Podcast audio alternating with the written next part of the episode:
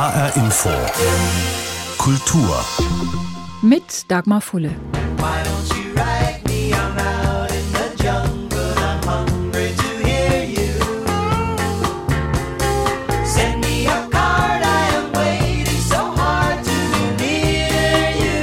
Why Don't You Write Me sangen Simon and Garfunkel 1970 auf ihrem Album Bridge Over Troubled Water. Warum nur schreibst du mir nicht? Heute, mehr als 50 Jahre später, müsste man die Frage leicht abgewandelt wahrscheinlich andersrum stellen, sprich, wer schreibt heute noch einen Brief?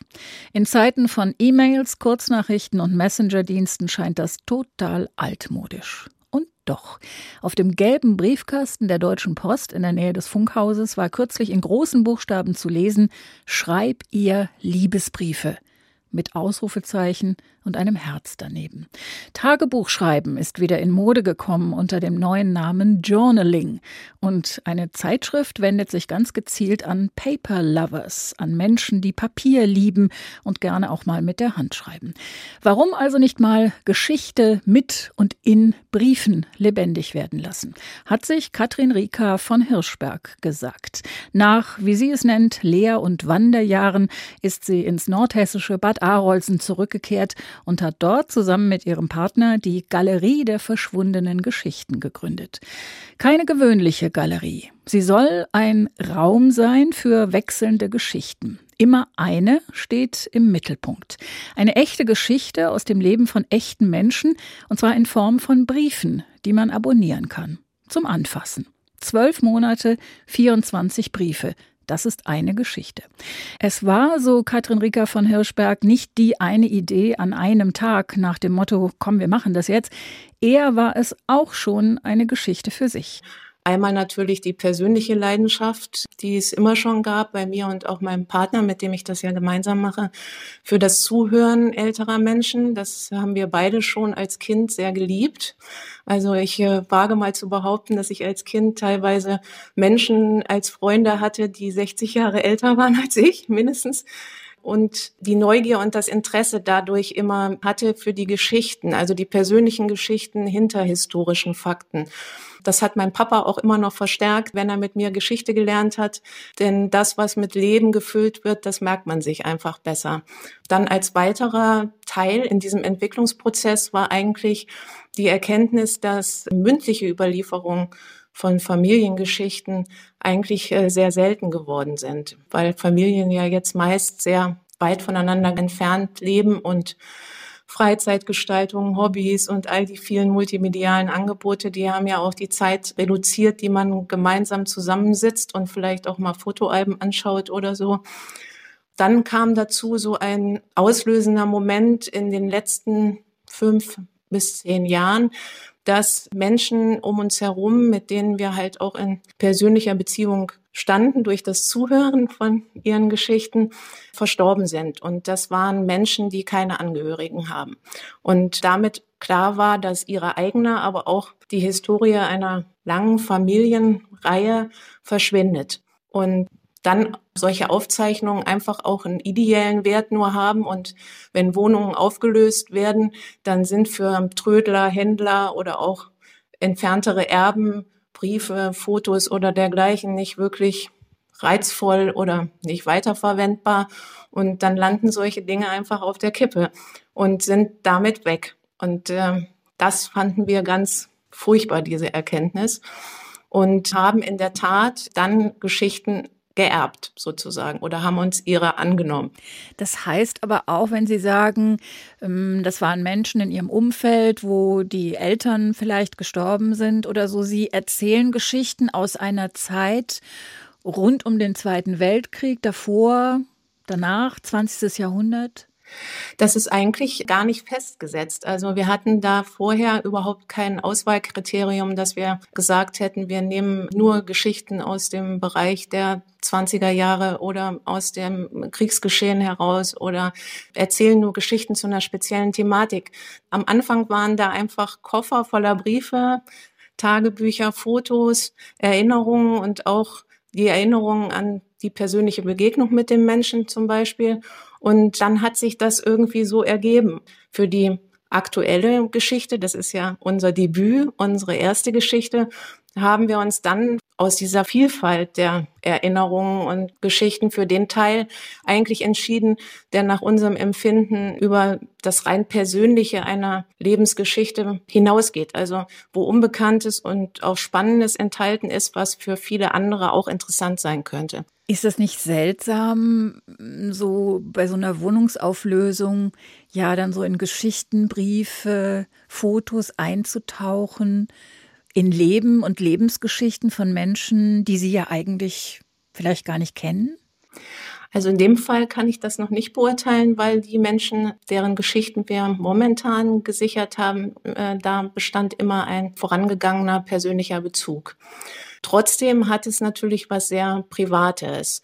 Das stimmt schon. Aber insgesamt war es dann eigentlich eher so, dass wir es als eine Verantwortung gesehen haben, das wertzuschätzen, aber auch zu bewahren. Also wir wollten da auch jetzt nicht die Kisten nur erstmal sichern, wieder bei uns auf den Dachboden stellen und äh, irgendwann mal irgendwem weitergeben. Das Naheliegende wäre ja auch gewesen, das in ein Archiv zum Beispiel zu geben. Die halten wir auch für wirklich sehr wichtige und sinnvolle Einrichtungen, um Dokumente für die Nachwelt zu sichern. Sie sind aber ganz stille Orte.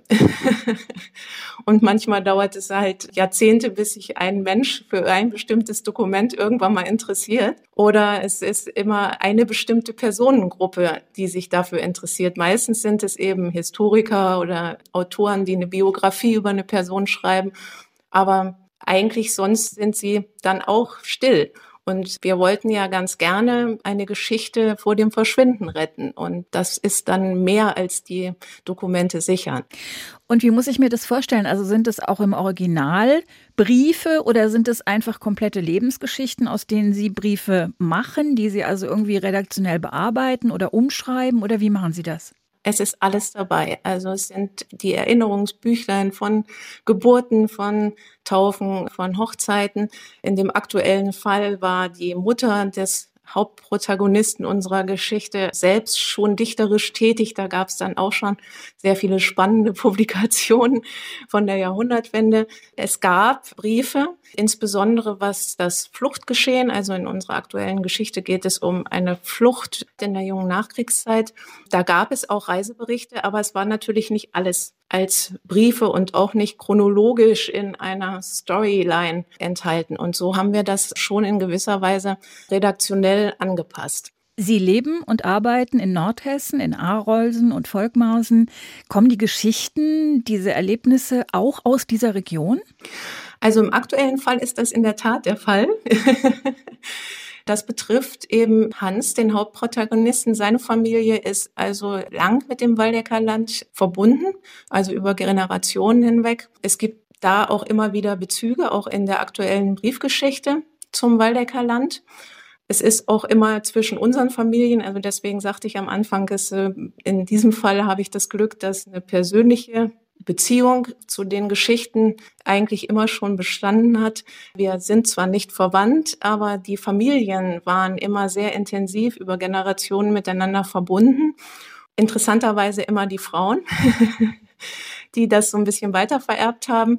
Und äh, meine Urgroßtante war eine Ersatzmutter für Hans und ähm, hat eben auch seinen sehr vielseitigen Lebensweg aus dem Waldecker Land heraus begleitet.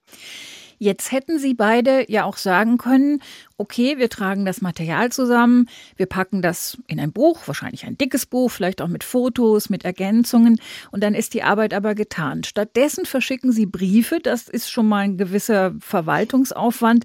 Sie müssen die historischen Hintergründe und Zusammenhänge recherchieren, auf Materialsuche gehen. Sie haben auch einen Blog zu den Briefen mit Links zu Texten, zu Filmen, zu Musik. Da wird schon sehr schnell klar, da steckt eine Menge Arbeit drin und zwar kontinuierliche Arbeit. Warum haben Sie sich sich für diese Form entschieden? Damit sie ganz lebendig ist, weil wir uns ganz am Anfang die Frage gestellt haben, und da komme ich nochmal zurück zu der Archiv Thematik. Das ist ein stiller Ort. Und wir haben uns die zentrale Frage gestellt, wie kann man eine Geschichte vor dem Verschwinden retten? Und äh, da kamen wir auf die Antwort, indem sie weitererzählt wird.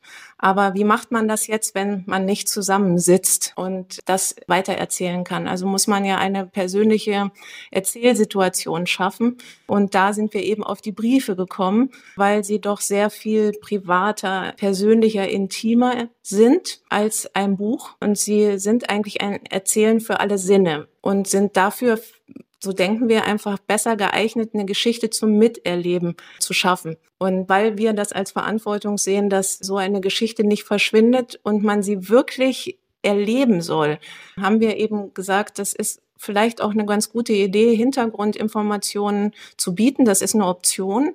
Also das Lesen der Briefe ist trotzdem möglich, wenn ich diese Option nicht nutze. Äh, wir haben immer einzelne Begriffe in den Briefen markiert, zu denen es dann Hintergrundinformationen gibt. Aber wir wollten einfach diese Bandbreite des Lebens mit abdecken, um das Ganze richtig lebendig werden zu lassen. Sie haben ja nun vor kurzem erst angefangen, aber haben Sie schon erste Reaktionen? Also wir sind überwältigt davon, das muss ich sagen. Und das hat uns sehr, sehr überrascht, weil es durchweg positive und begeisterte Rückmeldungen waren. Insbesondere eben von der ersten Gruppe der Abonnentinnen und Abonnenten, weil die waren ja ziemlich wagemutig, weil sie sich auf etwas völlig Neues eingelassen haben und wir da ja auch selbst noch nicht so viel fotografisches Material hatten. Und da gab es auch noch nicht so viele Hintergrundinformationen, weil die entwickeln sich ja mit den Briefen fort. Also äh, waren wir sehr begeistert, dass das so positiv angekommen ist. Und am meisten freut uns aber, dass wir, und das war ein weiteres Ziel eigentlich der ganzen Sache, dass wir unterschiedliche Menschen erreichen wollten. Also es gibt ja immer Bücherwürmer oder historisch Interessierte, aber wir wollten so gerne viele Menschen unterschiedlicher Art erreichen und das scheint uns gelungen zu sein. Bis jetzt sind es wirklich alle Altersgruppen vertreten und äh, wir haben sehr viele spannende Menschen, auch wir eben dadurch kennengelernt. Sammler von historischen Schreibmaschinen, Menschen, die Häuser retten und sanieren, Künstlerinnen und Künstler. Es gibt äh, Briefmarkensammler und Sammler von alten Fotos, Menschen, die einfach nur gerne mal wieder persönliche Briefe erhalten möchten. Dann gibt es Menschen, die Hobbys haben, wie Erinnerungsbücher äh, zusammen zu basteln, Heimatkundler. Also das finden wir ganz toll, dass das so positiv positiv ankommt. Und das motiviert natürlich, diese viele Arbeit zu machen. Katrin Reker von Hirschberg, Gründerin der Galerie der verschwundenen Geschichten, die Lebensgeschichten vergangener Zeiten und echter Menschen und Familien erzählt in Form von Briefabonnements. Unterstützt von Fotos, Postkarten, einem Blog mit weiterführenden Informationen und Links und Communities in sozialen Medien. Im Mittelpunkt aber stehen die Briefe auch als ein Mittel zur Entschleunigung in einer Zeit, in der man mal eben eine ganze Serie wegbinscht und es verlernt hat, gespannt auf die nächste Folge zu warten, sowie auf den nächsten Teil eines Fortsetzungsromans oder eben einen Brief. Und weil Briefe heute so etwas Besonderes sind, hat der Australier Richard Simpkin im Jahr 2014 den World Letter Writing Day ins Leben gerufen, den Welttag des Briefeschreibens. Jedes Jahr am 1. September soll sich die Welt daran erinnern, dass ein Brief keine SMS, keine Messenger-Nachricht und keinen Eintrag in Social Media ersetzen kann. Zum Briefeschreiben braucht man Papier, einen Stift, einen ruhigen Schreibplatz, Umschlag, Briefmarke und danach muss der Brief dann auch noch aufgegeben werden. Es ist also eine ganz bewusste Handlung, erklärt der Psychologe Holger Schlagetter und mit speziellem Effekt. Die Qualität einer Beziehung bemisst sich ja immer auch in der mathematischen Quantität der Zeit, die für sie aufgebracht wird. Und wir nennen das dann Aufmerksamkeit im Umgangssprachlichen. Aber bei einem handgeschriebenen Brief zum Beispiel erkennen wir den Aufwand, wir spüren die Zeit, wir spüren die Fürsorge, die in seine Erstellung eingeflossen ist. Und wir fühlen uns dadurch gewertschätzt. Ein handgeschriebener Brief kann deshalb auch große Gräben oder jahrelanges Schweigen überbrücken. Der Sänger Leonard Cohen zum Beispiel hatte 50 Jahre lang mit seiner früheren Geliebten keinen Kontakt mehr. Aber als er erfuhr, dass sie durch eine Krebserkrankung im Sterben lag, schrieb er diesen Brief. Marion, ich bin nur ein kurzes Stück hinter dir, nahe genug, um deine Hand zu ergreifen. Ich habe nie deine Liebe und deine Schönheit vergessen. Aber das weißt du ja. Gute Reise. Ich sehe dich am Ende der Straße.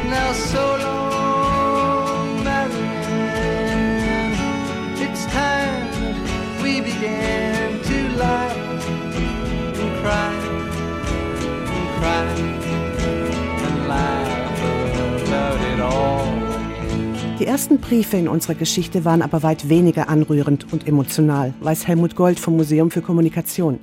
Trotzdem ging es um Beziehungen, allerdings eher um wirtschaftliche und politische. Dass Briefe von Booten übermittelt wurden, das haben auch die Römer schon gemacht. Das war aber quasi faktisch kein Kommunikationsmittel außerhalb von Herrschern oder sowas, also nicht für den privaten Menschen. Erst mit dem geregelten Aufbau des Postsystems im 15. und 16. Jahrhundert, vor allem durch die Dynastie Thurn und Taxis, konnten auch private Briefe relativ schnell und gefahrlos verschickt werden. Es wurde immer mehr geschrieben. Zum Beispiel waren natürlich früher auch Briefe formell in der Art und Weise der Anrede. Oft hatten die bestimmte Formen zu folgen. Naja, daran haben sich offenbar nicht alle gehalten.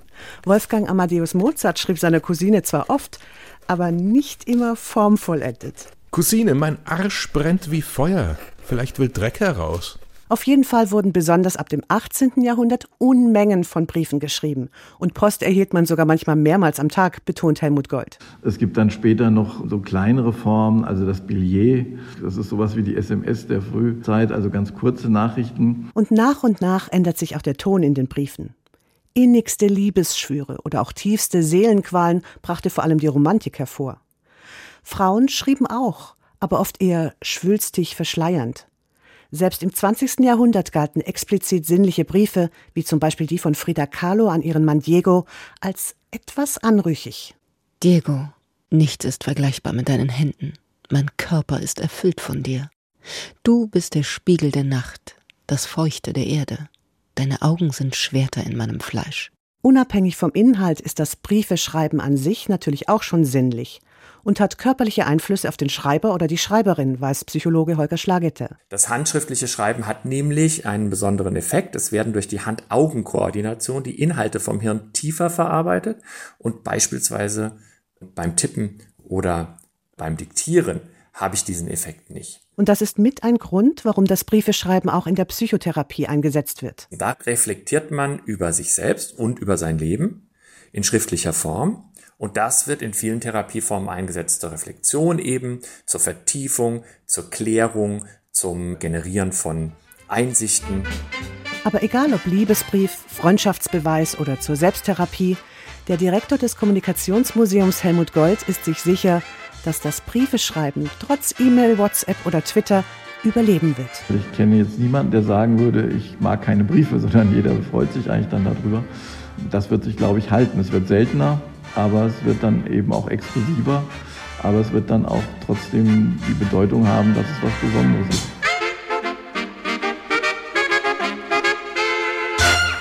Zur Geschichte und Bedeutung des Briefeschreibens unsere Reporterin Yvonne Koch.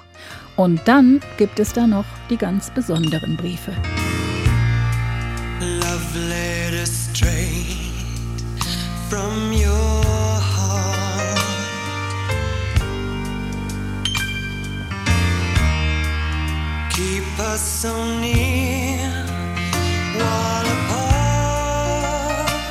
Liebesbriefe direkt aus deinem Herzen halten uns beieinander, wenn wir getrennt sind. Love Letters, hier in der Version von Alison Moyer.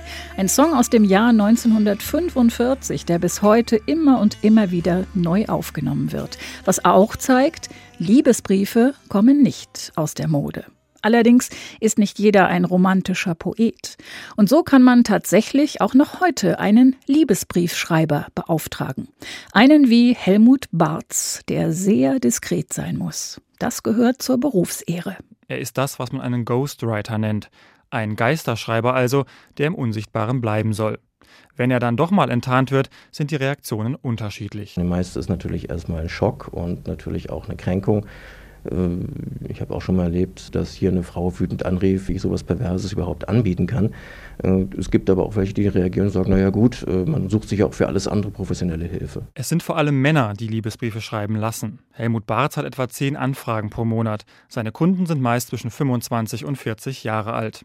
Helmut Barz hilft ihnen aber nicht nur beim Schreiben. Also ich stelle eigentlich fest, dass es oft weniger am schreiberischen Talent hapert, sondern einfach an einer sagen wir mal, emotionalen Blockade. Ich merke auch bei vielen ist der Brief mindestens genauso wichtig wie das Gespräch, was wir führen. Also sie brauchen halt manchmal auch jemanden, mit dem sie einfach über die ganze Situation reden können, gerade wenn die Geschichte etwas verfahrener ist und einfach auch mal einen neutralen Menschen machen, der ihnen zuhört. Helmut Barz versucht sich ein Bild von der Beziehung zu machen, die er durch einen Brief in Schwung bringen soll.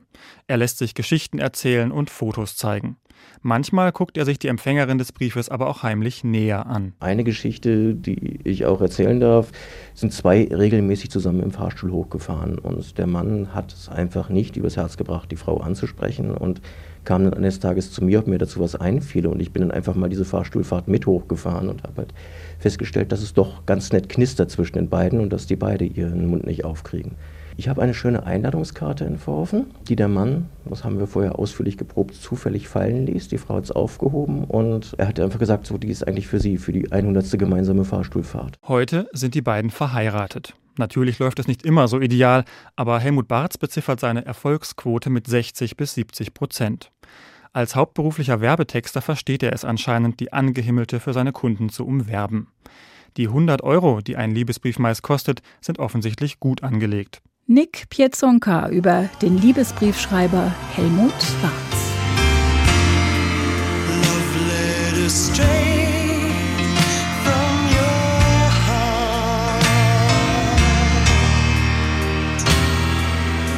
Briefe können Liebeserklärungen sein oder eine kleine Alltagsfreude. Briefe können aber auch ein Lichtblick sein in einer verzweifelten Situation. Und Briefe können politisch sein. So fordert beispielsweise Amnesty International regelmäßig auf, Briefe für politische Gefangene zu schreiben. Denis Yücel bekam während seiner Haft in der Türkei viele Briefe. Schülerinnen und Schüler schreiben Briefe an Sophie Scholl, um Geschichte aus einer besonderen Perspektive zu verstehen. Und Gabi Uhl aus Taunusstein schreibt regelmäßig Briefe an Menschen in der Todeszelle in den USA. Sie wirkt bodenständig, nüchtern, wägt ihre Worte sorgfältig. Nein, sie fliegt nicht auf Mörder, sie ist nicht vom Verbrechen fasziniert und sucht auch keine tragische Romanze. Trotzdem schreibt Gabi Uhl seit mehr als 20 Jahren Briefe in die Todeszelle. Wenn man sie fragt, warum, ringt sie mit sich. Ich engagiere mich da, weil ich da reingeschlittert bin und mich das Thema nicht mehr losgelassen hat. An der Schrankwand in ihrem Wohnzimmer hängen Fotos der Männer, mit denen sie Briefe wechselt oder gewechselt hat. Clifford Bogges war der erste, ein zweifacher Mörder, inhaftiert in Huntsville, Texas. Ihn lernte sie 1997 durch eine Freundin kennen.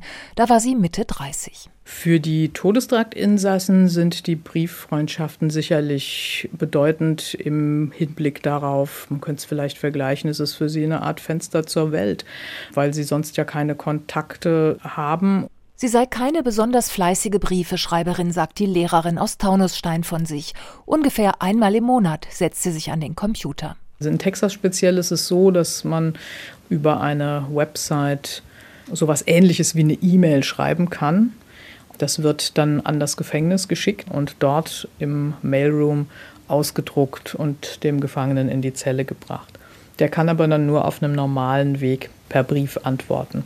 Gerade mal sechs Quadratmeter groß ist so eine Todeszelle in den USA. Im Durchschnitt sitzen die Gefangenen dort 20 Jahre, weil sich die Berufungsverfahren oft lang hinziehen. In Isolationshaft, ohne Fernseher. Worüber schreibt man da? Manchmal ergeben sich wirkliche Freundschaften, sagt Gabi Uhl. Manchmal tauscht man sich über den Alltag aus. Sogar für die Koalitionsverhandlungen in Deutschland interessierte sich einer ihrer aktuell drei Brieffreunde. Der hat irgendwas über die Wahlen hier in Deutschland gelesen und hat gesagt, so, also jetzt, also bei uns ist das ja einfach. Wir haben ja nur zwei Parteien halt, ne? Und so, aber bei euch, also das ist, habe ich jetzt noch nicht so ganz verstanden. Jetzt A mit B und C oder doch D mit E und F oder irgendwie. Ich habe so gelacht halt darüber. Immer wieder ist Gabi Uhl in den vergangenen Jahren auch in die USA geflogen, um Gefangene zu besuchen. Dreimal war sie sogar bei einer Hinrichtung dabei, auf Wunsch des Betroffenen. Man steht dann vor einer Plexiglasscheibe und Gitter sind da auch noch. Und wenn das nicht wäre, man könnte hingreifen, so nah ist das vor einem, wo der Gefangene bereits auf einer Liege festgeschnallt ist und bereits die Injektionsnadeln in den Armen hat. Zeugin zu sein, wie der Staat ein solches Urteil vollstreckt. Das ist eine Situation, die man fast nicht beschreiben kann. Es ist so was Ambivalentes. Auf der einen Seite das Bewusstsein dessen, dass das real ist, was da jetzt passiert, und auf der anderen Seite das Gefühl, ich bin im falschen Film, das kann eigentlich alles gar nicht wahr sein. Gabi Uhl redet darüber in Schulen im ganzen Rhein-Main-Gebiet. Sie hat ein Buch mit Texten von Todestraktinsassen herausgegeben. Als Vorsitzende der Initiative gegen die Todesstrafe geht es ihr nicht nur um Gefangenenbetreuung, sondern auch um Aufklärung. Dabei will sie die Verbrechen keineswegs relativieren. Aber für mich ist die wichtigste Erkenntnis, dass die Todesstrafe nur neues Leid erzeugt die Angehörigen der Opfer finden in aller Regel ihren inneren Frieden nicht wieder durch die Hinrichtung. Viele Dinge, die als Argumente angeführt werden, Stichwort Abschreckung, es würde Taten oder Mordtaten verhindern, das lässt sich sowohl von der Logik her widerlegen als auch durch Statistiken, das funktioniert nicht. Sagt Gabi Uhl aus Taunusstein, die Briefe an Gefangene in der Todeszelle schreibt. Ein Bericht von Birgitta Söhling. Ganz gleich, ob die Motivation zum Briefeschreiben politisch ist oder persönlich, ob es ein Liebesbrief ist, ein Versöhnungsbrief, ein Brief, der Geschichten aus der Geschichte erzählt, einer, der nach längerer Pause eine Freundschaft wieder aufnimmt oder einer, der einfach nur sagt, ich habe an dich gedacht und ich nehme mir Zeit für dich. Ein Brief ist ein Geschenk. Und wer Briefe bekommen möchte, muss auch welche schreiben. Das war HR Info Kultur. Den Podcast finden Sie auf hrinforadio.de und in der ARD Audiothek. Mein Name ist Dagmar Fulle.